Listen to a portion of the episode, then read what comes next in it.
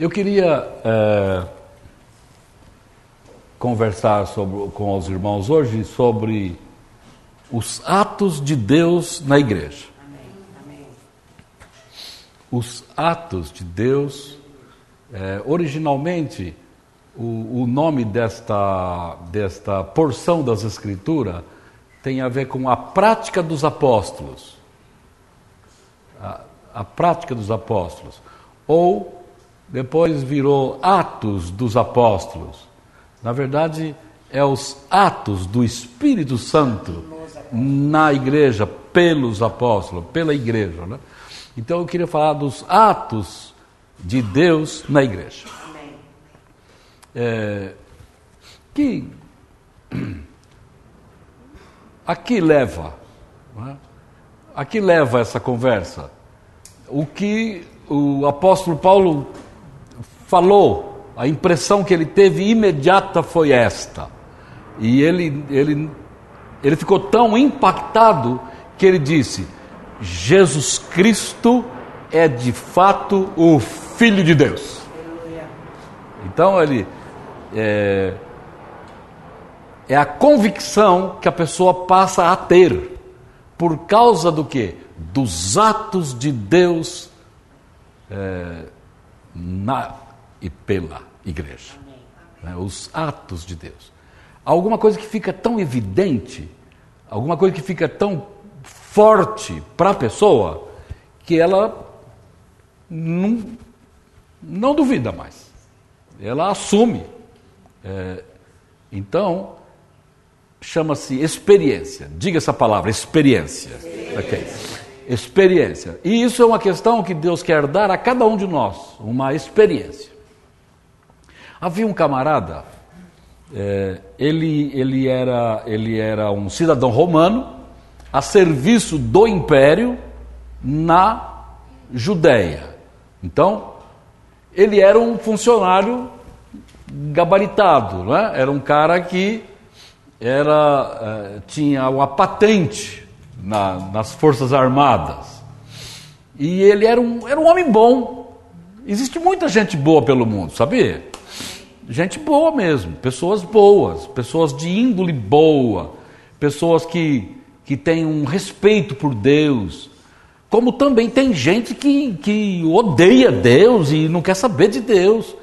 Eu tenho testemunho de pessoas que passam a vida xingando a Deus, ofendendo, e quando encontram pessoas que, que, que temem a Deus, elas as odeiam.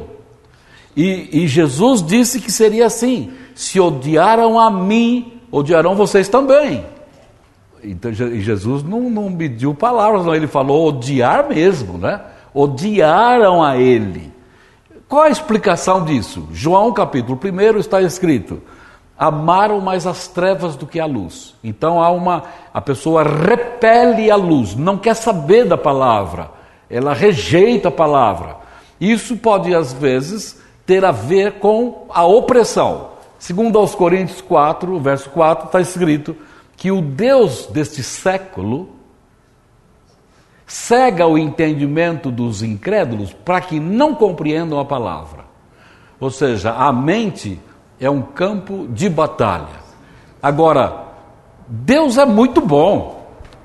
Eu conheço um cara que xingava Deus direto, e não é que Deus salvou o cara? Veio aos prantos para a igreja, odiava crente. Eu vi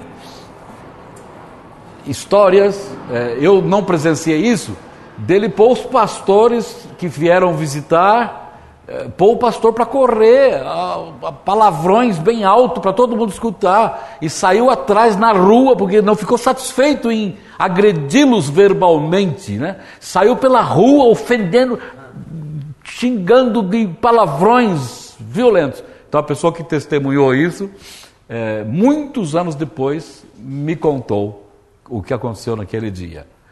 Por isso, porque eu fiquei sabendo, porque é, o, o, a pessoa ofendida veio falar comigo. Veio falar comigo. Que havia sido ofendido pelo personagem.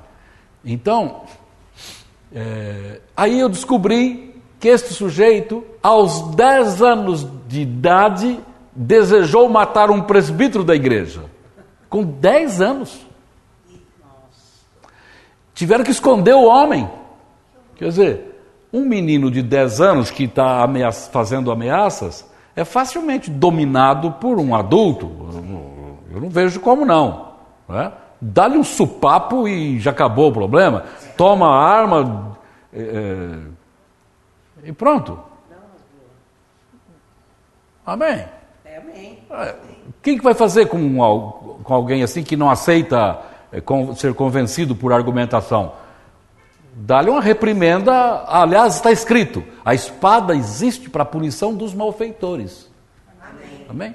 Esse negócio de ficar horrorizado porque o outro puxou a arma e fez parar na marra, não tem, não tem coerência, não. É, é necessário isso. Há pessoas que precisam disso, que haja força, força além do que ele tem para impedi-lo. Isso é necessário. Amém, amém. Eu, eu, eu, também sou da paz, eu quero paz. Eu, eu sou da paz, eu não, não gosto, né? mas, mas a, a, eu pastoreei no exército três anos, é, ministrei para os militares é, toda semana, toda semana, ministrando, ministrando. A minha carteira de pastor é do exército, é, ela é eterna, não, é? não tem validade. Enquanto eu viver, eu tenho, eu sou pastor é, das forças militares. Então, eu cansei, passei para outro fazer, então, eu não aguentava mais, né? Então eu, eu, faço, eu faço um tempo as coisas. Normalmente minha medida são 20 anos. Depois eu paro e passo para outra. É, tá bom? Mas no exército foi só três. Ah, meu Deus do céu. Era uma luta, meu Deus, uma luta. Mas esses dias eu estava pregando numa igreja batista e é uma delícia contar para vocês isso. Preguei numa igreja tal, uma igreja batista. E, e, não me deixa esquecer que eu quero falar do soldado, do soldado do Romanos, do soldado romano. Eu vou voltar lá. Mas antes, eu quero testemunhar isso. É, foi bom que chegou um casal aí que o Espírito Santo deixou esse assunto para agora. Aleluia! Aleluia! Muito bom ter vocês. Então, é, eu terminei de ministrar, o pastor falou assim: eu, vou, eu queria dar um testemunho. Eu conheci o pastor Silas no exército. Eu não conheci ele lá, eu não me lembrava da figura, né? Me perdoa, sou mau fisionomista, né? Então, então eu, eu não me lembrava dele. Mas há pessoas que marcam, né? Nesse caso, não. Ele era doente, jovenzinho ainda, doente, estava é, com um problema seríssimo no estômago, e era dependente químico, né? dependente de drogas e tudo mais. E servindo o exército aqui em Quitaúna, o quarto batalhão, quarto batalhão de infantaria. E então ele foi à reunião, era um grupo pequenino, é, tinha um grupo pequenino, talvez umas, umas dez pessoas só, mas eram, eles iam lá, né? Ia o coronel, ia o sargento, ia vários cabos e alguns soldados. E eu me recordo, o, o major, o major, o major ficou bem crente, bem crente mesmo. Deus faz uma obra em qualquer lugar. É muito esquisito o cara tá lá treinando metralhador e dá tiro e treinando matar e tal. Dali a pouco ele tá lá, aleluia, Senhor. É muito esquisito, né? Meio incoerente, parece, né? Meio incoerente. Mas o, os caras iam, iam lá, então a gente pregava para lá. E aquele dia o Espírito Santo me inquietou, ele testemunhando, me inquietou e, e eu disse: está faltando alguém aqui para entregar sua vida para Jesus. Jesus vai libertar você, vai sarar você, vai curar você. E o cara não foi para frente, não, quis saber. Eu insisti, insisti, mas nada dele não quis. Daí o Espírito Santo falou assim: Ok, você hoje mesmo, indo para cá, indo pelo caminho, saindo daqui, indo pelo caminho, o Senhor vai te curar. Olha só que Deus bom. O cara teimoso, Deus chamando, o cara não quer, e Deus vai, eu vou curar ele. Assim mesmo. Porque Deus está acima do, do que nós compreendemos. Deus é cheio de amor, de graça. Não dá para explicar. Não depende da gente. Então não depende de nós. É Deus escolheu e quer abençoar e pronto. Então ele transforma o traste do homem. Né? Aí o cara ia indo. E aí desatou a vomitar e vomitar. E ele tinha que se apresentar. Era, era revista. E todo mundo tinha que, no horário, tinha que terminar o culto na hora certa, senão não daria tempo. E terminou e eles foram embora. Eu orei, acabou, eu saí, fui embora e ele foi é, apresent, apresentar-se lá para a revista. Acho que é a revista que chama, é. Pois ele ficou com grande dificuldade. Naquele dia Deus curou ele. E libertou das drogas. Na hora, pum! Libertou, libertou. Ele foi para a igreja, Igreja Batista da Lapa, pastor Davi Clava, ele foi para lá. Eu não, sei, não lembro o nome dele, senão eu falaria para ver se você conhece. E ele se converteu, ficou firme na igreja, ficou firme na igreja. Hoje é pastor. Que bênção, né? Eu achei maravilhoso. Ele tinha um problema, ele disse que era horrível, horrível. Ele falou, eu era horrível, eu não conseguia falar com ninguém, eu tinha que falar de longe, porque nem eu suportava o meu mau cheiro que exalava do meu, do meu abdômen, da minha boca. Né? Era um, algum tumor, ou sei lá, alguma coisa. E, e droga, independente de droga e tal. Ele pôs tudo para fora. Jesus libertou o cara. O negócio foi tão marcante que ele se converteu. Então, a experiência, né? Sei, ah, de repente as pessoas eh, têm experiências cada um dentro da sua área de necessidade. E Deus é bom. Esse, havia um, um esse camarada que eu estava falando, que é um, da, uma patente elevada, ele era um centurião. O nome dele é Cornélio. E no capítulo 10 de Atos está escrito que ele, ele temia Deus, mas, mas não tinha intimidade com Deus. Ele temia Deus. Ele respeitava Deus.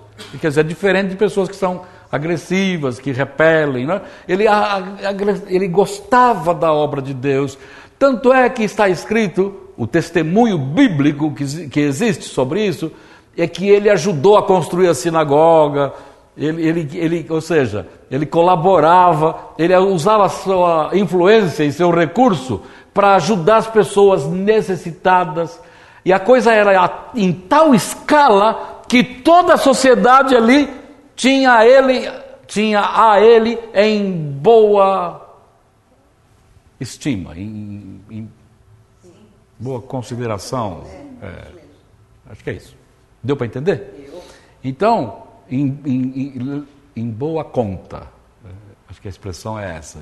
Em boa conta. Oh, Tinha crédito com todo mundo. O cara era uma pessoa digna, uma pessoa honrada.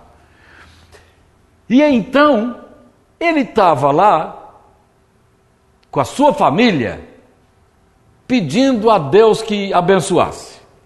Ó oh Deus, ó oh Deus desse povo, Deus de Israel, ó oh, esse Deus, que ele, ele, ele, tinha, ele tinha a obrigação de manter a ordem na Judéia, ele era um centurião e eles eram muito violentos. A história que se tem do exército, do Império Romano, do Império Romano no domínio dos povos, é alguma coisa assustadora. Assustadora. Por isso, Mel Gibson fez o relato da paixão de Cristo como fez. Os outros fazem os filmes de paixão de Cristo muito, muito light, né? meio ameno. Mas a coisa está mais próxima da violência que o filme do Mel Gibson narra, pela toda a história que eu já tenho conhecimento. Então as pessoas eram facilmente crucificadas e, e era de monte, muita gente. Untava o cara com óleo e metia fogo para iluminar as ruas. Os caras eram meio doidos. Mas ao mesmo tempo tinham bons princípios, princípios de autoridade em relação ao povo romano a coisa era séria. Tanto é que em Filipos, Atos 16 está escrito, em Filipos está escrito que eles tiveram um pavor quando descobriram que mandaram açoitar Paulo, prendê-lo sem julgamento e descobriram que ele era romano. Não, que besteira que nós fizemos! Imediatamente mandaram lá, por favor, solta o cara, manda, libera o cara, fala que vai na paz, Deus abençoe. O Paulo falou assim: não, agora que vocês Agora vocês descobriram que eu sou romano, querem se livrar de mim, não venham pessoalmente pedir desculpa. E aí ele aproveitou e, olha, nasceu uma grande e preciosa igreja da igreja primitiva, a igreja de Filipos. Atos capítulo 16. Então, nós estamos. Vocês estão, estão bem? Estão acordados? Ok. Em Atos capítulo 10, nós temos esse alta patente do Império Romano o cara falava assim, era para obedecer no ato, meu. Era um risco lascado contrariá-los.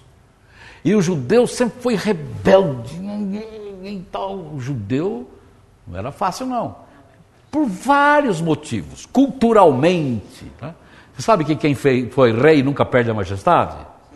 É? Veja o comportamento do povo espanhol para você ver. Eles que dominaram toda a Europa tu, por muito tempo, né? foram dominadores, né? é, mesmo estando quebrados, vai conversar com o espanhol para ver como a postura dele é, natureza, é natural, é, é herança, é cultural, é uma coisa que ah, o povo brasileiro já é meio muito subserviente, já percebeu? Muito subserviente, é, raras exceções os que têm o, o privilégio de serem eh, educados eh, e galgar conhecimento. Então, esses têm um comportamento mais livre, mas a, a, o povo tem essa índole. É assim mesmo. É, recentemente a coisa começou a tomar rumos diferentes, né? É. Ok. Então, irmãos, vamos voltar lá ao que interessa. O cara estava orando buscando a Deus. Tem muita gente que busca a Deus, mesmo não tendo entendido ainda. O cara pede, ó oh Deus, ó oh Deus. Eu já vi gente, quando toda vez que o cara falava o nome de Deus, me recordo que ele usava chapéu, e, e, e graças a Deus, tirava o chapéu. Entendeu? Vocês já viram isso? Lembram dessas atitudes? É, é, no, no, interior, hoje eu estava ouvindo um cientista político falar, ele falou assim: olha, a gente brasileira vai conviver com a gente brasileira de outros estados, de, de a, a, fora das capitais, para ver o padrão das pessoas. É, é muito diferente do, do, nosso círculo aqui. Os caras têm outra postura e não aceitam muitas coisas, não. Então, é, é, eles têm um, um eles conservam um padrão muito diferente dos da capital, muito diferente. Mas o nosso amigo Cornélio, o, o, o centurião, buscava Deus. Buscava Deus. E não é que Deus respondeu? Verdade. Quem ora vai ser surpreendido. Escreve o que eu te falei. Quem ora será surpreendido. Quem se interessa por Deus será surpreendido. Mas o senhor tirou isso? Bom, para não, não esticar muito, Lucas 19 você vê isso. Quando um homem principal, um homem da alta sociedade de Jericó, é, se interessou por ver Jesus, por conhecer Jesus, foi surpreendido. Jesus chegou e disse: Oi, sabia o nome dele? Oi, desce, quero ir para tua casa. Nossa, você acha que o cara não foi surpreendido? Ele só queria ver Jesus, se interessou por ele, a bênção vem. Então, se você tem interesse em orar, Deus vai responder a tua oração. Amém. Isso é coisa pessoal isso. Experiência. Deus quer dar a nossa experiência. E Ele dá a você uma experiência. E quando você tiver uma experiência, você sabe, não importa o que os outros digam, não importa se acreditam ou não, você sabe você sabe o que experimentou. Amém? Então o nosso, o nosso Cornélio tem a visitação de um anjo. Pum, de repente, oh glória a Deus, a pessoa que legal. um anjo aparece para ele e diz: É o seguinte, manda alguém buscar em Jope, olha que legal, na casa de um cara chamado Simão o Curtidor, deu, deu endereço, o nome do dono. Ah, dá licença. Eu acho bonito isso. Busca alguém que se chama Pedro, ele, ele vai te dizer o que você tem que fazer. Aleluia! Aleluia! Eu, eu acho lindo isso. Ele é, é lindo, é lindo. Aí, imediatamente, o cara está orando, o cara é sensível ao que está sendo informado.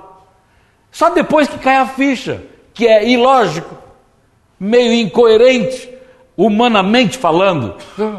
Como? Como? Pum! Apareceu, sumiu. É? Apareceu, sumiu. Que negócio é esse? É, é uma coisa sobrenatural. Sobrenatural significa uma coisa que sai do natural. Amém? Algum anjo aparecer e sumir.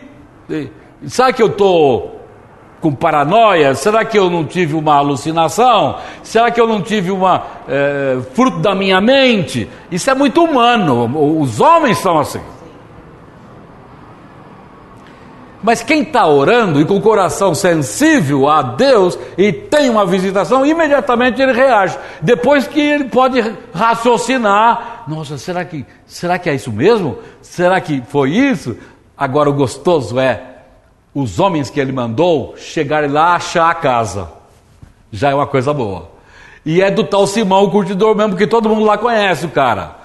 E, e não parou aí. E o cara que eles foram procurar, que não era da casa, de fato estava lá. Olha, não é legal isso? E os caras que foram buscar, com certeza eram empregados. Eles contaram para o Cornélio depois. E esses pontos vão se somando é, pontos de, de confirmação da manifestação sobrenatural. Amém, irmãos? Amém. E o que, o que se passa? O, o camarada também estava orando. Depois você lê Atos 10 devagarzinho, é gostoso ler isso, é gostoso. Então você lê Atos 10. É, então, o Pedro estava ali por quê? Pedro estava com o coração queimando. Sabe o que é queimar? De avivamento. Queimando. Põe queimando nisso. Mas, pastor, como que o senhor sabe isso? Nem está escrito isso, porque eu conheço gente. É natural em gente, depois que experimentou o que ele experimentou, estar queimando de avivamento, queimando, queimando. Queimando é um cara que não resiste à glória. Nossa, que gostoso ter meu Senhor, que bom servir o Senhor. Ele está vivo, ele está vivo, ele está ele tá comigo, ele está em mim. É verdade tudo que ele me disse, ele me chamou, ele me, ele me fez largar tudo que eu fazia naquela vida, naquela vida digna, mas um anônimo qualquer, quem saberia de um pescador lá na Galiléia? Quem, quem estaria preocupado com que tem um pescador lá? Tem pescador para todo canto, é um tipo de atividade é, digna, mas simples, não com relevância que todo mundo conhece, num, num, num Nobel de literatura, ou de medicina, ou de que raio que seja de profissão. Você entende? Um pescador, o pescador é pescador. O máximo que pode sair é uma foto de um peixe bem grande. Oh, eu peguei, peguei um peixe grandão aqui. E fica nisso, é, ressalvando toda a dignidade que merece cada atividade humana, seja o gari, seja. Amém, irmãos? Amém. É, com Amém. carinho, porque é, trabalhou, é digno, é honrado e está tudo certo. É, sem ressalvando isso. Mas o Pedro foi retirado do seu anonimato e recebe o ministério apostólico, recebe de Deus, foi cheio do Espírito Santo, seguiu por três anos a Jesus e reconheceu ser ele o filho do Deus vivo. Então ele se relacionava, nossa, que projeto que eu estou metido, nossa, eu, o máximo que eu sabia era pegar peixe, eu conhecia de mar, eu conhecia da Galileia, eu tinha uma raiva lascada que tinha que pagar impostos para um, para outro povo, que não tem nada a ver com o meu povo, já é ruim pagar imposto, ainda pagar para outros que dominam, ai, ai, ai. Eles tinham, eles tinham histórico de ódio contra os dominadores. Você pensa que é fácil ser dominado por outros? Se você recebe ordem muito mal dada pelo seu próprio patrão, você já curte uma bronca dele daquela. Imagina ser, ser perder a liberdade, é, ser levado para onde o cara quer e é, e é cara de outra língua ainda. Ah, não! Então a história toda, a história toda dos últimos seis seis séculos antes de Cristo. Era uma história ruim, uma história de, de bronca, de raiva, de privação de liberdade. Primeiro dos, dos babilônicos, depois dos medo-persas, depois dos gregos e por fim dos romanos. Eles estavam por aqui de domínio dos outros. Com razão, né? Com razão eles estavam e a, a truculência que esses povos é, dominavam, é? a truculência, quer dizer, a violência, é, não tinha essa de não querer, não tinha essa. Tinha que fazer, era subjugado. Então, bom, ok.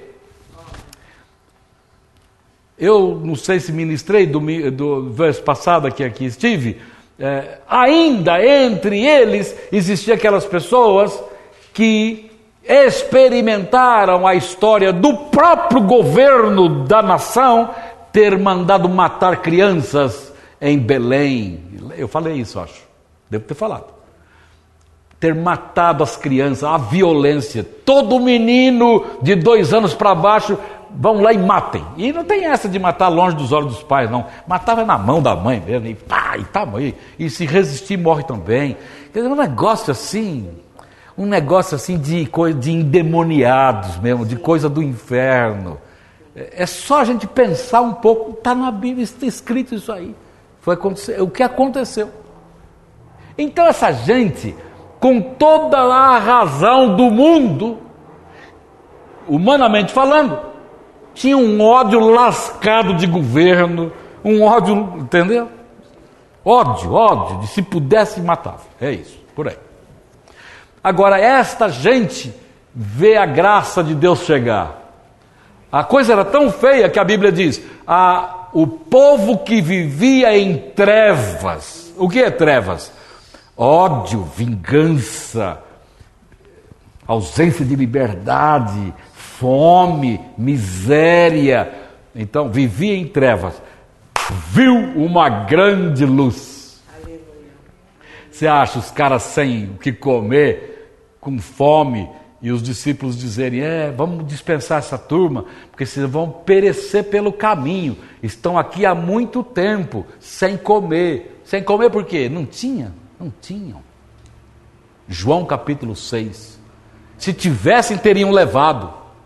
E de repente, aquele que os lidera, aquele que fala com eles, pega cinco pães e dois peixes e multiplica, e a turma come até afartar-se, e ainda sobra doze cestos cheios.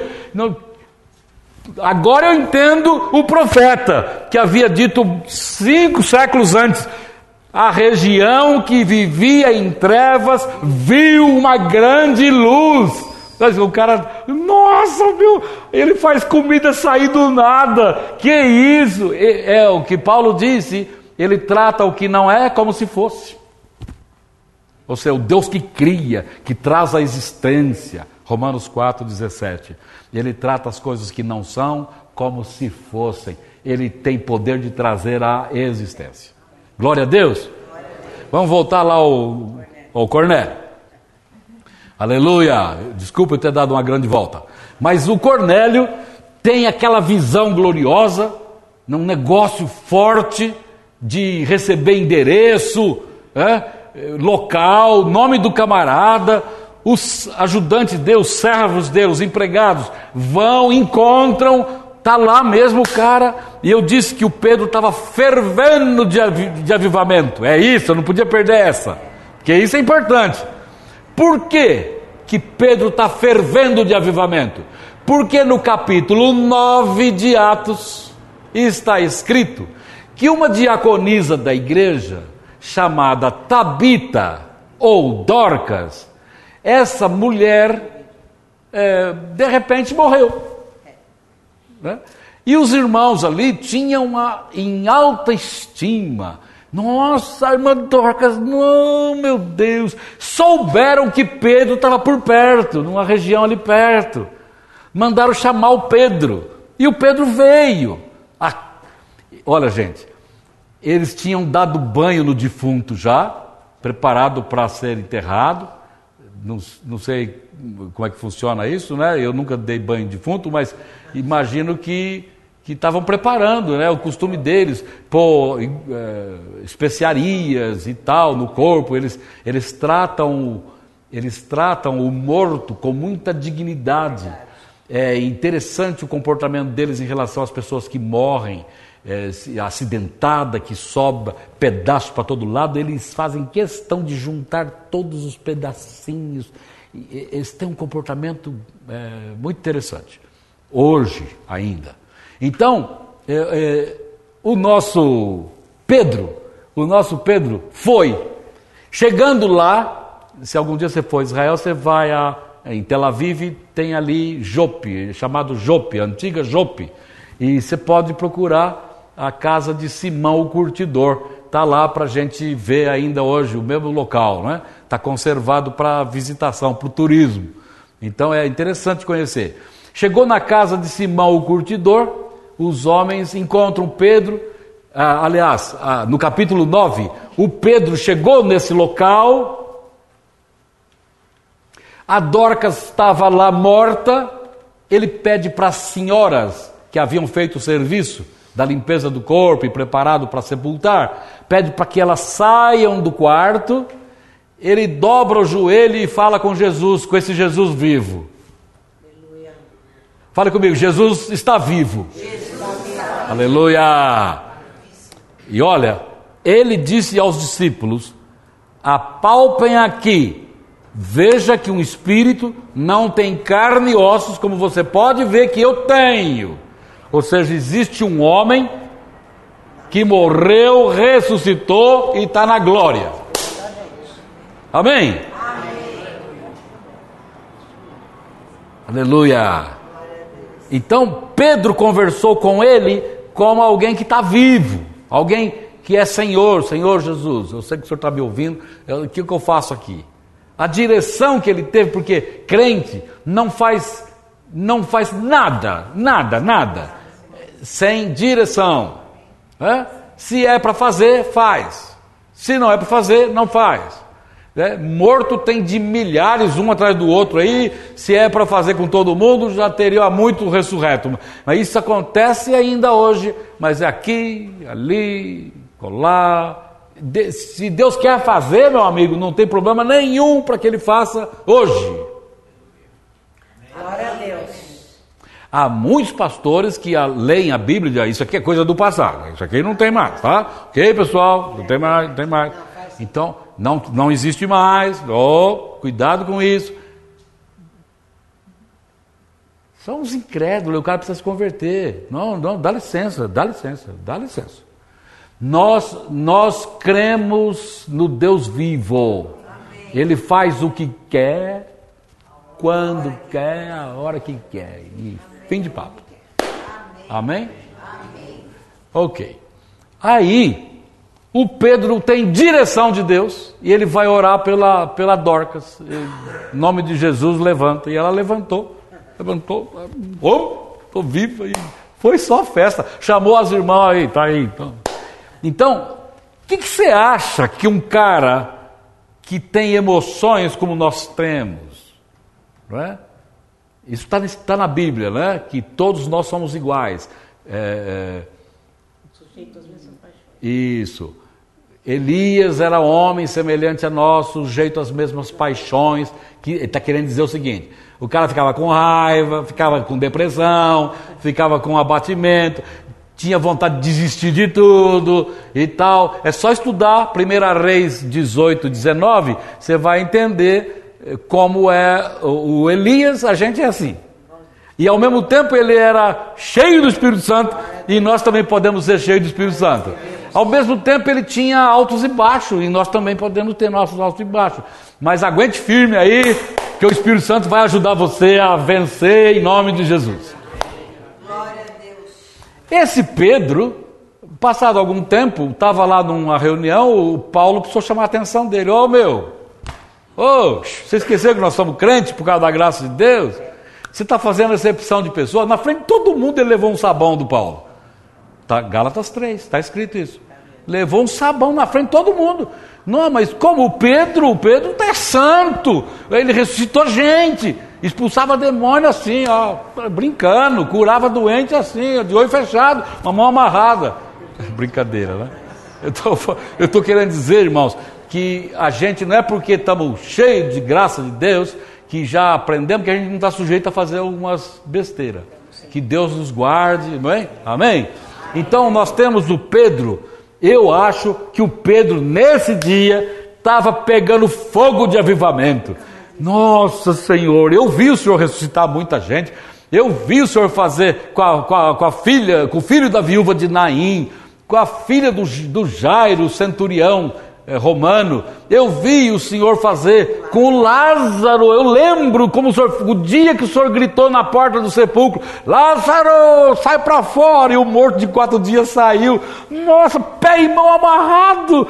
E como é que ele saiu lá daquela profundidade que eu, eu, eu calculei uns 10 metros de profundidade, a lápide onde estava o corpo do Lázaro, uma escadinha de pedra difícil de subir.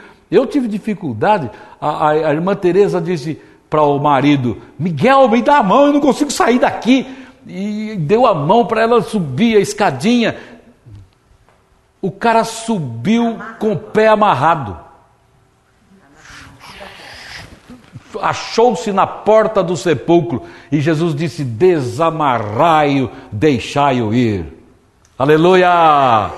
Eu acho legal, é uma bênção é, é, João capítulo 11. Meus irmãos, então nós temos aqui um episódio, eu estou falando de atos de Deus na igreja. Não tem jeito do Cornélio dizer que não foi Deus que fez aquilo. Não foi natural. É Os empregados chegaram lá e encontraram um Pedro que não é a casa dele, o cara está ali de passagem. Como é que o anjo sabia? Porque é Deus que faz, que faz a coisa, Deus sabe o que faz. Deus sabe o tempo certinho de encontrar a pessoa ou em qualquer lugar. Amém? Então o Pedro estava lá e chamava Pedro mesmo. A casa era de fato do Simão, o curtidor. Nossa, que coisa gostosa! Aleluia! Aleluia! Eu acho que é gostoso falar em línguas. Eu gosto, eu me delicio, eu, eu glória a Deus. E de dia e de noite eu oro em línguas, oro e oro e oro. Eu entro no sobrenatural sozinho e oro e oro para vencer, vencer a guerra, vencer a batalha, ter lucidez na mente, ter a revelação da palavra. Eu oro e oro e oro de dia e de noite. Eu oro sonhando, eu oro, eu gosto de orar, porque está escrito orar sem cessar. E não há capacidade humana de orar, é, equacionando palavras, um papo coerente com a razão natural humana, mas quando você entra no sobrenatural, o Espírito, Romanos 8, o Espírito nos ajuda a orar como convém. Aleluia. O Espírito ora por nós, gemidos inexprimíveis, porque nós não sabemos orar como convém. Amém? É isso. Aleluia. Oh, glória a Deus, oh, glória a Deus, glória a Deus. Olha, no capítulo 9, teve uma, um episódio igualzinho. Eu queria que vocês é, usassem essa capacidade que você tem de, de falar e dissesse glória a Deus. Glória a Deus. Diga aleluia. aleluia. Tem que louvar a Deus por um negócio dele. O Paulo, o Paulo tem um episódio em Atos 9 semelhante ao de Atos 10. Igualzinho. O Paulo tem um encontro com Jesus, o cara está cheio de ódio, está indo para prender crente, montado a cavalo. De repente, uma luz intensa cerca o ambiente, no caminho para Damasco. A Bíblia diz: uma luz intensa. Estava lendo um incrédulo, um ateu, estava falando que antes se viu esses crentes dizer que, que, que Deus que fez tudo, a gente sabe que as coisas só podem existir se houver luz, e ainda puseram na Bíblia que Deus só fez a luz no quarto dia, e antes tem uma porção de coisa que Deus criou. A gente sabe que se não houver luz, não há nada, não existe nada. E, e, e o cara está por fora. Está escrito: não haverá luz do sol, porque o Senhor é a sua luz. O Senhor, o Senhor, o Senhor é luz e nele não habita treva alguma. E vai indo, vai indo. É só falta de ler a Bíblia. Só se ler a Bíblia acabou o problema. O cara iria entender. O cara não consegue crer, então ele fica na, falando besteira. É, o que o Voltaire disse, a mesma coisa. Nossa, o cara um sabido que só. Eu fico entusiasmado com a sabedoria do cara, falar a besteira que falou de, de, de João 6. Eu oh, lamento, ele, devia ter lido melhor. Ele nunca leu o verso 63 é uma pena. É, eu estou falando de Deus e os homens de Voltaire e a crítica rápida que eu fiz agora, eu não, não, não vale a pena perder tempo. Então, é, pode aproveitar o que há de bom, mas despreza o resto, é lixo. Então, irmãos, ó, o problema dele é o problema da igreja. Se a igreja não tivesse pregado transubstanciação, o Voltaire não teria se escandalizado. Porque o problema dele é justamente isso que o pão se transforma em carne, e não acontece isso. Jesus está vivo. Se você crê que o pão se transforma em carne, se sobrar pão no fim da ceia, ah, é muito racional você enterrar, não deixar para criança comer, para cachorro comer. Não, esse pão aqui não. É Jesus, é Jesus. Isso é por causa da heresia da transubstanciação, que, que o pão se transforma em carne, ou da consubstanciação, que o pão contém carne. Então isso é heresia, não tem nada a ver. João 6,63 diz: As coisas que eu digo para vocês, quando eu digo minha, minha, meu corpo é verdadeira, minha carne é verdadeira comida, eu estou falando de coisas espirituais. Então o pão, o pão é pão, mas ele é tipo do corpo, porque Jesus é alimento para a nossa vida. Não significa que sejamos antropófagos. Nós não comemos a Ele como não temos Ele como uma porta. Ele é gente, mas Ele diz que é porta. Ele diz que é luz, né? Ele não virou lâmpada. É, é figurativo, dá licença, ô. Qualquer um estudar um pouquinho, pelo menos sabe. Então, quando a igreja prega consubstanciação ou transubstanciação, está mais do que certo o Voltaire ficar escandalizado. Eles cometem antropofagia todo domingo. Eles comem carne humana todo dia. Ele estava escandalizado com isso. Nesse aspecto, ele está certo. Amém, irmãos? Amém. Ah, ok. Então, voltamos lá ao nosso Cornélio, voltamos ao Atos 9. Atos 9, então, Paulo está indo cheio de ódio buscar crente. Vou pegar esses crentes, vou acabar com eles, vou trazê-los presos e tal. De repente, a luz o Paulo ficou cego. Claro, olha para o sol para ver. Queima a retina, não é? Os doutores aqui sabem disso. Oh, então o cara bum, chocou as vistas dele, criou escama, ele ficou cego na hora. E ele falou: Mas quem é? Paulo, Paulo, por que você está me perseguindo? Quem é? Quem é o senhor? Eu sou Jesus a quem você persegue. Ele ouviu. As pessoas que estavam perto, perto também ouviram, ouviram a, a cena, não viram a luz. Tem uns detalhes aí, né? É de Atos 9. Leia devagar e, e você absorve os detalhes. O fato é que ele escutou mais uma vez. Entra na cidade. Agora, agora mudou um pouco. Entra na cidade vão te procurar. Em Atos 22, Paulo diz mais coisas que ele ouviu lá. Eu te mostrarei o quanto importa sofrer pelo meu nome. Em Atos 26, Paulo confirma a experiência. Eu queria que você guardasse essa palavra, experiência. Né? Experiência. Deus quer dar a você experiência. E às vezes a experiência gira em torno desse negócio. Uau! Não é que Deus me deu uma, uma direção clara que eu tinha que ir para um certo lugar e acabei indo, e cheguei lá, aconteceu justamente o que eu pensava que ia acontecer. Como é que, como é que me vê esse entendimento? Eu não, como é que aconteceu isso? Como é que foi isso? É, é, é legal. Eu já contei para vocês que eu estava em Madrid um, há muitos anos atrás, 85, faz muitos anos, né?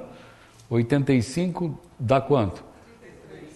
33 anos atrás, eu estava em Madrid e daquela multidão para lá e para cá no aeroporto e o meu amigo não foi. Então eu liguei para um missionário, para uma agência missionária, ver se eu encontrava um outro amigo e o cara não estava também. Eu estava, meu Deus do céu, que dificuldade. E agora? O que, que eu faço? Vou embora para cumprir minha missão que eu ia pregar em Portugal. E na, naquela semana eu ia ministrar em Portugal, em várias igrejas do norte. E eu falei, eu vinha do norte, da última cidade lá em cima, até o porto. Depois eu voltei e fui embora. Aí, oh, que coisa boa, aleluia, aleluia. Aí eu liguei para o camarada, ele falou assim: olha, o fulano tá, não está aqui, foi de uma conferência tal, mas onde o senhor está? Eu estou aqui no aeroporto e, e, eu sou do Brasil e tal, e meu amigo que deveria vir não veio e tal. Isso com uma dificuldade enorme, porque o cara falava muito depressa, eu não conseguia entendê-lo. E eu, meu Deus do céu. E, e eu falei, espanhol é fácil de entender, né? Muito fácil, eu entendo bem, entendo bem 80% para não abusar. Então, eu falei, nossa, meu pai, e agora? Eu, eu não consigo entender o cara, ele fala muito depressa. E eu falei, meu Deus do céu. Ao fim, conseguimos nos entender. Mas eu estava tão nervoso que não disse a ele como eu era, com que roupa eu estava, que cor eu tinha. Ah, eu falei, meu Deus, tem cabimento, que burrice a minha. Eu fiquei nervoso, fiquei burro. Não é possível. Como eu, e, e ele também não disse como ele era para nos encontrarmos no meio da multidão. Ele disse: Fica aí que eu te acho. Mas tem cabimento? Pois eu estava pensando isso, que já fazia uma hora que eu estava esperando, depois do telefonema. O Espírito Santo falou claramente: é aquele lá. Eu, eu não sei como foi, só caiu a ficha para razoar que não tinha lógica o negócio, depois que eu fiz. Né? Como Deus disse, é aquele, eu me dirigi a ele, ele olhou para mim e falou, Pastor Silas, sabe? como se fossem amigos. Nunca vi na vida. Eu falei, meu Deus do céu, e o cara também, a, a confiança dele. Mas que fantástico. Daí nos assentamos, e eu falei assim, mas onde se meteu o meu amigo? O senhor falou, vira para trás. Ele estava de costa para mim no banco. Ah, de costa. O banco era para um lado e era para o outro. Ele estava de. Eu falei, mas não é possível? Você está. Ah, não é possível. Ele falou, mas faz tempo que eu estou aqui procurando o senhor. Eu falei, meu Deus do céu. E eu te procuro. Mas Deus tinha um plano. Deus tinha um plano. Aleluia. Eu tive que ficar naquela missão, preguei várias noites. O senhor salvou gente. Uh, aleluia! Deus, Deus tem um plano. Se Ele interfere no seu rumo, se Ele. Então, Deus continua na igreja. É isso que eu quero dizer. Atos de Deus na igreja. Não é só coisa do passado. Será que hoje ainda acontece? Eu dei um pequeno testemunho. Então, Deus é bom e quer dar a você uma experiência. Amém? E o, o, o, Paulo recebeu instrução: entra na cidade, vão te procurar. Um cara, tinha um crente lá, orando também. Crente ora, orando. E Deus fala com ele, Deus fala quando, Deus, quando a gente ora, quando a gente quer intimidade com Deus. Amém? Amém. Então aprenda, mesmo que você não saiba orar como fulano ou beltrano ou ciclano, você comece a falar, papai, oh Deus do céu, tem misericórdia de mim, me ajuda, a, a, me ensina a orar, Senhor. Me ensina, eh, me, me ajuda, eu quero orar, eu quero falar com o Senhor agora. Oh, esquece esse negócio. Se eu disser isso umas dez vezes, Deus me ouve. Não existe isso, tá? Deus não está surdo e não é pelas. Foi Jesus que falou, pela repetição. muita repetição que você será ouvido. Não, tem, trata, oração é intimidade. Para de chamar Deus um Deus muito longe, muito distante, isso é coisa do, pante, do, do, do panteísmo. Não, panteísmo trata, é deísmo. Então, um Deus, Deus existe sim, mas nos fez e nós estamos por conta, se vire. Deus não está nem aí com você. Não, não, não, não. Isso é deísmo. Deus é um Deus, o Deus da Bíblia é um Deus que se interessa por nós, é Pai amado, Pai celeste, que quer ter intimidade com seus filhos e dá liberdade a gente chamá-lo de Pai. Aliás, Pai querido. Por isso é que Aba Pai. O Espírito ajuda a gente a falar Aba Pai, que é Paizinho querido. Então Deus quer é, dar a gente liberdade. Por isso está escrito em Hebreus 4: chega com confiança perante o trono da sua graça para receber misericórdia e ocasião oportuna. Hebreus 10: entra com intrepidez pelo vivo caminho feito na sua carne, pelo sangue do Cordeiro, entra na presença de Deus. Amém. Amém. Diga glória a Deus. Glória a Deus. É. Mais um pouquinho só. O Ananias estava orando, crente que ora, só se sabe isso do, do tal crente. Né? O Ananias não, não aparece mais. Mas olha o que ele fez. Ele foi usado para alcançar o homem que mexeu com a história do mundo. Já pensou que coisa? Não precisava fazer mais nada. Só o que ele fez. Por que, que é importante o que ele fez? Porque ele obedeceu. Quando você obedece, é de suma importância para a história da igreja. Quando você não obedece, você deixa de colher uma pérola. Então o Ananias simplesmente obedeceu. E Paulo, eu vou lá orar por ele. Ele falou, ele falou para o Senhor: Senhor, eu tenho ouvido notícia desse cara. Esse cara não presta. Esse cara é perigoso. O Senhor quer que eu vá lá, ele vai saber que eu sou crente, daí eu estou frito. Não, o Senhor tem certeza disso, Senhor? Deus tem certeza sim. Quando ele fala para fazer, obedece. E ele foi lá, ele falou, ele está cego, você chega lá, recobra a visão dele, tá? Você sabe como fazer. E, e diga para ele que ele será usado e tal. E... Foi assim. E foi assim. Nossa, e foi assim. Nossa, que lindo. E agora, o legal é o Ananias ah, ir e achar o endereço, porque Deus deu o endereço para ele. É na rua tal, número tal. Ah, isso é legal demais. Mas o mais legal ainda é ele encontrar o cara que Deus falou. O cara não era dali, era de outro lugar. Ele estava muito em Jerusalém, as histórias dele eram lá em Jerusalém. Se ele está aqui, é, eu sei que ele veio com carta, mas ele está em tal endereço. Irmãos, às vezes a gente quer muito certas evidências em nossas vidas e não atenta para estas evidências que estão se repetindo continuamente. Aleluia. Eu, eu dou graças a Deus por ter dito a vocês o que disse. Eu quero que você creia que o Senhor está vivo. Eu quero que você creia que o Senhor vai fazer coisas grandes na sua vida. Aleluia. Ele quer fazer coisas grandes.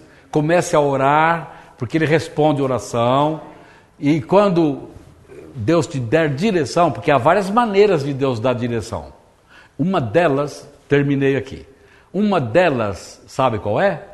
Chama-se impulsionado por Deus. Impulsionar.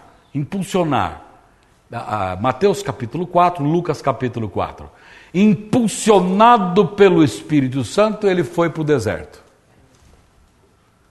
Impelido, impelido Isso foi Jesus. Impelido pelo Espírito Santo, ele foi para o deserto. Mas só isso? Não. Atos 16 mesmo, voltando em Atos 16. Eu estava de noite dormindo e eu tive um sonho. Apareceu um homem da Macedônia.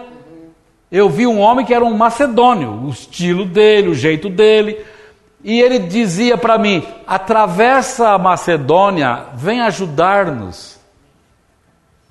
Por isso que ele foi para Filipos e fundou a igreja lá. Teve uma experiência fantástica com Deus. O que, que ele foi impelir? Significa tirar você de onde você está e levar para outro lugar. Tirar você da inércia e, e mover para algum canto. Filipe, ah, eu disse que ia ter, terminar com o Paulo, eu sou, sou obrigado a acrescentar mais um. Filipe estava em Samaria, muita gente se convertendo, muita gente sendo curada, que lindo! Os caras da cadeira de roda, não tinha lá cadeira de roda, hein? Os caras da maca, da tábua, sei lá que coisa, paralíticos, levantavam e saiu gritando, dando glória a Deus. Gente que viveu endemoniado a vida inteira. Você já sabe de alguém que viveu endemoniado? Já sabe? Já sabe? Eu conheço um, um caso. A minha avó, a minha avó, uma avó italiana, o marido a maltratou a vida toda. Por muitas vezes queria matá-la e alguma coisa impedia. Deus não deixava que ela morresse, mas permitiu que ela sofresse. Né? Então, é, é, não entendiam nada de Deus, de reino, nada. Era uma ignorância total do Evangelho de Jesus Cristo. É, um dia ele pega ele pelo, pelo braço e quebra o braço. E com medo do bebê chorar, o tio Adélio, meu tio, com medo do bebê chorar, e ela com o braço quebrado, apoiando o bebê de noite, sem dormir, porque se ele acorda, ele prometia: Eu vou matar você e vou matar esse bebê, eu vou matar de dia e de noite, ameaçando, ameaçando, ameaçando. Isso nem demônio é, isso é, isso é, isso é uma tropa inteira. Mas o duro que é na carne, né? É, então, essa violência toda, infelizmente está cheio por aí. Em outros níveis, outros tipos violência, violência, ódio transbordando. Então a pessoa se irrita com qualquer coisa, qualquer coisa. Não há paciência, não há amor, não há graça, não há misericórdia. Então, por isso o mundo está, 1 João 5,19, o mundo todo está no maligno. Efésios 2, a potestade do ar opera Opera significa trabalha nos filhos da desobediência. Graças a Deus, eles não têm autoridade de passar para o nosso mundo. Eles estão no mundo espiritual. Eles não têm autoridade de passar. Ou seja, eles só vão, eles só vão até onde Deus permite. Então, para que você saiba, o nosso Deus é criador, Satanás é criatura. Então, criatura é menos do que o criador. Então, se ligue ao criador. Então, vamos falar junto, diga comigo: aquele que habita no esconderijo do Altíssimo, a sombra do Onipotente descansará. Diga descansará. Aleluia. Aleluia! Então existe descanso para você. Existe descanso para você. Amém? Existe descanso para nós. A sombra, e o gostoso é que está escrito isso: onipotente. É gostoso isso. Que significa ele é todo poder. Amém. Aleluia. Ah. falou na metade da história do Felipe. O Felipe, obrigado. O Felipe recebe o impulso do Espírito Santo. Deus diz para ele: é sai daqui e vai lá. Aqui tem uma multidão, mas eu quero você falando com o cara de lá, porque ele vai para outro país, vai levar essa bênção para outra gente. E foi exatamente o que aconteceu. O eunuco seguiu feliz o seu caminho. Ele foi batizado, ele foi batizado com o Espírito Santo, com certeza. Ele já foi pegando fogo pelo caminho. Aleluia. Então, é, se você permitir, o Espírito Santo também vai te impelir. Impelir, ajudar alguém que você não sabe nem por que, que você está ajudando. Mas você dá, faz como se fosse para o Senhor. Faz, faz. Você sentiu-se movido? Eu não dou esmola para ninguém. É, Porque é uma consciência de, de uma porção de coisa que a gente está instruído. Mas de repente o Espírito Santo ajuda. Pronto, eu paro lá. Quero nem saber do que vão pensar. Eu, pá, bom, cheguei junto. Por- Porque eu, não tem jeito, eu sinto-me direcionado para fazer e não quero nem saber o que pensa o, o meu raciocínio. Glória a Deus. É isso aí. É. O meu raciocínio diz para não, porque isso tem os seus, seus pontos negativos. Então, mas, mas quando o Espírito Santo te mobiliza, você faz. Que você não sabe por quê das coisas. Deus é que sabe. Um pastor que vocês conhecem, cara meio esquisitinho, cheio de besteira por causa de uma má formação, chegou num tribo, numa tribo indígena, no chefe da tribo, viu que o chefe estava olhando para ele, estava com a camisa surrada, judiada, e ele estava com a camisa molhada, ia tirar mesmo, a camisa novinha, mas estava molhada porque ele batizou a turma. Ele ia trocar de roupa, olhou e falou assim: o senhor aceita um presente? E toma para o senhor. Pronto, o, era o cacique. E o cacique tinha autoridade em toda a tribo. Ele abriu a porta da tribo toda para o pastor pregar e fazer a obra. O cara nem imaginava que era o cara que mandava lá. Mandava mesmo. Se ele disser não, acabou. Se ele manda matar, principalmente nesse local, ele morre. E não tem quem chama o cara a atenção, porque ele acha que está tudo certo. E a própria sociedade sabe que ele nem, nem tem razão, não é, não é regido pelas leis dos brancos. O cara tá- não tem compromisso nenhum subiu com o tacape em cima do carro do pastor e, e veio uma turma e cercou também na hora, cercaram o pastor, o pastor orou e os caras saíram, ele saiu devagarzinho. Hoje tem uma grande igreja lá, o, pastor, o cacique é o pastor agora. Glória a Deus. Ele chama Plácido, é muito amigo meu. Vamos ficar em pé. Aleluia. Oh, Xeriou Labai. Diga glória a Deus. Glória a Deus, glória a Deus. Oh, glória, oh, glória, oh, glória. Eu abençoo vocês com essa palavra. Então nós ficamos só em Atos 9, ficamos só nada, nós demos uma volta, demos um passeio geral, né? Mas principal é Atos 9 e Atos 10. Eu queria muito que você lesse. Você podia ler até antes de dormir hoje, né? Atos 9, eu vou ler. Eh, Você já leu, conhece. Eu já li um milhão de vezes, mas eu me... Nossa, eu não atentei para um detalhezinho. Que legal, olha, me veio à luz esse detalhe hoje. E, então, leia devagarzinho, vai fazer bem. Tá bom? E você fala, Senhor, bem que o Senhor pode fazer isso comigo. Pode fazer, a hora que o Senhor quiser. Me, se o Senhor quiser me dar o endereço aí de alguém, algumas revelações, para que eu vá lá, eu vou. Aí, aí vai ser legal mesmo experimentar isso, né? Igual o Mão Geraldo. O Mão Geraldo é- era, era o obreiro aqui de uma igreja batista aqui na Zona Norte. Não, é, eu, eu não sei bem, talvez Brasilândia, por ali, uma igreja bem tradicional. E ele começou a orar com a gente e o fogo do céu veio na vida dele, veio e veio com a gente, que eu digo com o meu pastor, né? Eles eram do fogo mesmo. E eu estava lá no meio, né, experimentando. Um dia esse Geraldo chega, aleluia, aleluia, eu tenho que contar para vocês. O que foi? Eu estava em casa, o Espírito Santo falou assim: sai de casa e, e toma o ônibus. E eu peguei a Bíblia e saí. Aqui, na Brasilândia, aqui bem pertinho de nós. Saiu e fiquei no ponto do ônibus. Mas passa várias linhas aqui, senhor, qual que eu vou tomar? Passava um, ele não fazia nada. Deus não respondeu, eu vou ficar aqui. De repente o senhor falou, esse aí. Ele, pum, estendeu a mão.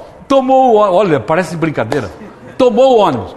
E falei, aonde eu vou descer, senhor? É no final, no meio do caminho, como vai ser? Não, logo, logo, deu uns cinco minutos, o senhor falou, é aqui. Ele apertou a campainha e desceu. E agora, senhor, entra na próxima, próxima rua. Ele foi, desceu a próxima rua e descendo, descendo. Para onde que eu vou, será bem? Eu estou ficando maluco, né? Acho que eu estou ficando maluco, tradicionalzão, crentão antigo. E de repente ele escutou uns cânticos num, num corredor, numa casa assim. Lá no fundão tinha um grupo cantando. Eu falei, bom, aqui tem crente, se servir, não sei, o senhor provavelmente seja aqui. E foi entrando, um irmão vinha saindo, aleluia, aleluia, Deus falou que ia mandar, chegou. Nossa. Aleluia. Aleluia. Meu cada lava rachei. Isso aconteceu em 1971. Meu Deus, que coisa boa, aleluia. Nossa, eu vivi tudo isso. Eu vi tudo isso. Que coisa boa. A gente tinha um coração simples para aceitar as coisas que estavam sendo se passando se passando, está passando com a gente. É ruim quando a gente fica olhando as coisas com o coração incrédulo, não acredita em nada. Eu acho que um certo. Eh, tem que ter um certo temor, um certo respeito, um certo ah, capacidade de avaliação. Deus nos fez inteligente para não engolir qualquer troço, né? qualquer besteira. Mas tem coisas que o Espírito Santo faz. Está na cara que é Deus agindo. E você ficar incrédulo, cético, criticando tudo, é ruim. Tem um coração aberto, deixa Deus mover você. Você vai e quando você experimentar, ninguém vai tirar essa experiência de você. Não adianta você falar que não, você não crê, é um direito seu. Eu que experimentei, eu que sei, pronto, e fim de papo. Eu sei do que creio. E Paulo não tinha vergonha de contar isso. Oh, o cara era um doutor, meu amigo.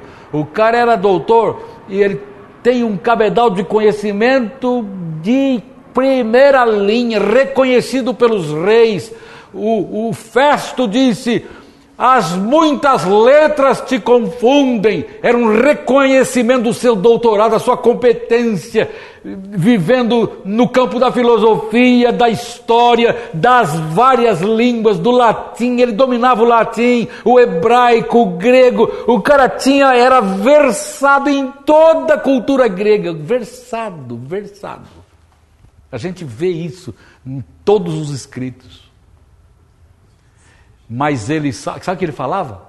Não perco tempo com sabedoria humana. Amém. Eu quero falar do poder da cruz. Aleluia. Aleluia. Oh, glória a Deus. Que Deus abençoe vocês. Amém. Aleluia. Que você possa ir para casa mais crente hoje, por causa de Atos 9, Atos 10, Atos da igreja. Que o Espírito Santo inquiete você para orar, para orar sozinho lá no teu quarto, entra no quarto e começa a orar, chora mesmo, fala da sua miséria, fala, ó oh, Deus, eu não aguento mais essa vidinha do que eu estou levando, mas manda fogo na minha vida, Senhor, chumba mesmo, aleluia, e Deus. Vai responder, hein? Aleluia, sair do quarto, sai com a cara brilhando, né? cheio de bênção. Aí o, o marido olha, ou a esposa olha e fala: Nossa, que está acontecendo com você? Oh, glória a Deus. Eles vão saber que você esteve com Ele. Amém. Poderoso Deus, eu quero agradecer pelos amados irmãos aqui e por essa reunião de hoje. Eu quero abençoar esses meus irmãos em teu precioso nome. Quero agradecer essas histórias todas da tua palavra, da história da minha vida na igreja. Que gostoso, Senhor o que o Senhor já fez. E eu quero agradecer pelo que o Senhor também está fazendo na vida dos meus irmãos aqui. Eu quero pedir que o Senhor traga a luz, a lembrança, as evidências que o Senhor operou na vida de cada um. Se não houver nada que eles tenham discernimento, Dá-lhes em breve, Senhor, um sinal da tua bondade, da tua graça, da tua misericórdia. Revitelamahai, dá-lhes revelação, glorifica o teu nome neste lugar, Senhor. Dá-nos o privilégio de, em breve, começar a escutar histórias aqui, histórias lindas da tua obra. Em nome de Jesus eu oro. Quem crê, diga amém. amém. amém. Em nome de Jesus, todo espírito de incredulidade, de dúvida, de perturbação, eu ordeno, solta esta mente. Em nome de Jesus, amém. Todos concordam comigo? Em nome de Jesus, amém. Para terminar a, a minha participação hoje, eu quero lembrar de uma palavra que está em Atos 10. Pois você, quando você for ler, você vai ver isso. As tuas esmolas, entenda a oferta. A palavra esmola tem uma conotação um pouco pejorativa no nosso popular. Mas as tuas ofertas, ou seja, a tua semeadura, ele ajudava as pessoas que tinham necessidade em torno de si, ele ajudava a igreja, mesmo não sendo crente, mesmo não tendo ainda a salvação do, de Deus em seu coração, não entendia nada sobre Jesus Cristo ainda. Ele era um homem doador, abençoador. Sabe o que Deus diz? As tuas esmolas, que você entende como esmola, as tuas esmolas chegaram diante de Deus para memorial eterno. Eu acho, na hora que eu li isso, eu falei, nossa, que coisa linda! Ou seja, quando você contribui na igreja, a tua atitude de amor, de, pela obra, amor pela obra, isso chega diante de Deus. Diante de Deus, Deus tem para memorial eterno eterno, eterno. Porque você disse quando você oferta para alguém, abençoa alguém, ou abençoa a igreja, abençoa o projeto de Deus, seja lá o que for. Quando você faz isto, você diz que o dinheiro não é teu senhor. É você que é senhor do dinheiro que está em suas mãos. Você que é dono, você que gerencia. Não, isso vai para cá, vai para lá. Esse é meu dízimo, é minha oferta alçada, eu vou abençoar essa obra, eu vou ter misericórdia dessa pessoa, oh, eu tenho tanto e eu posso abençoar, eu vou abençoar, e pá, pá. Meu pai estava desesperado com meu irmão, meu irmão estava morrendo, tinham feito de tudo para que ele vivesse e ele estava morrendo. E ele não tinha dinheiro nenhum para nada, para nada. E ele precisava de um médico bom para ajudá-lo. E ele bateu na porta de um médico, lá na cidadezinha que morávamos. Disse: Pelo amor de Deus, um dia eu pago o senhor. Pode acudir meu filho? Ele falou, Não se preocupe, Isaías. Eu vou cuidar do bebê. Aleluia. Cuidou. Glória a Deus. Cuidou e ele viveu, viveu até 33 anos.